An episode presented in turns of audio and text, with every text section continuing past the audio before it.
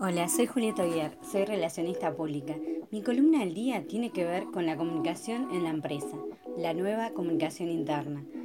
La comunicación viene mutando de lo lineal a lo exponencial, de lo local a lo global, de los medios a las conversaciones, de la visibilidad a la confiabilidad, de los receptores a los gamers, de lo mental a lo emocional, de la reverencia a la referencia. El mundo está cambiando de forma vertiginosa las transformaciones son cada vez más rápidas y radicales en cuanto a medios, lenguajes, tecnologías, formas de trabajo, consumo, empresas, mercados, culturas, entre otros. En estos tiempos de cambios, adaptarse, renovarse y reinventarse no es una opción.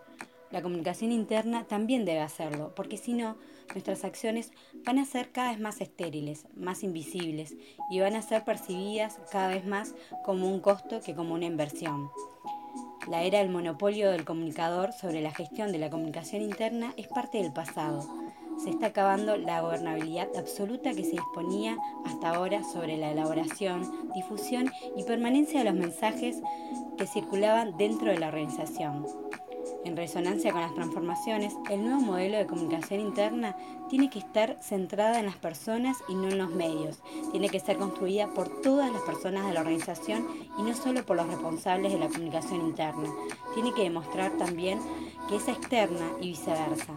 La comunicación interna no es un fin en sí mismo. Por eso, para seguir logrando cosas, debemos estar preparados para generar modelos de comunicación co-creados, descentralizados y donde las personas y no los medios vuelvan a ser el centro. La comunicación no es un área, la comunicación la hacemos entre todos los miembros de la organización. Espero que les haya gustado. Nos encontramos la próxima con más podcasts por VA.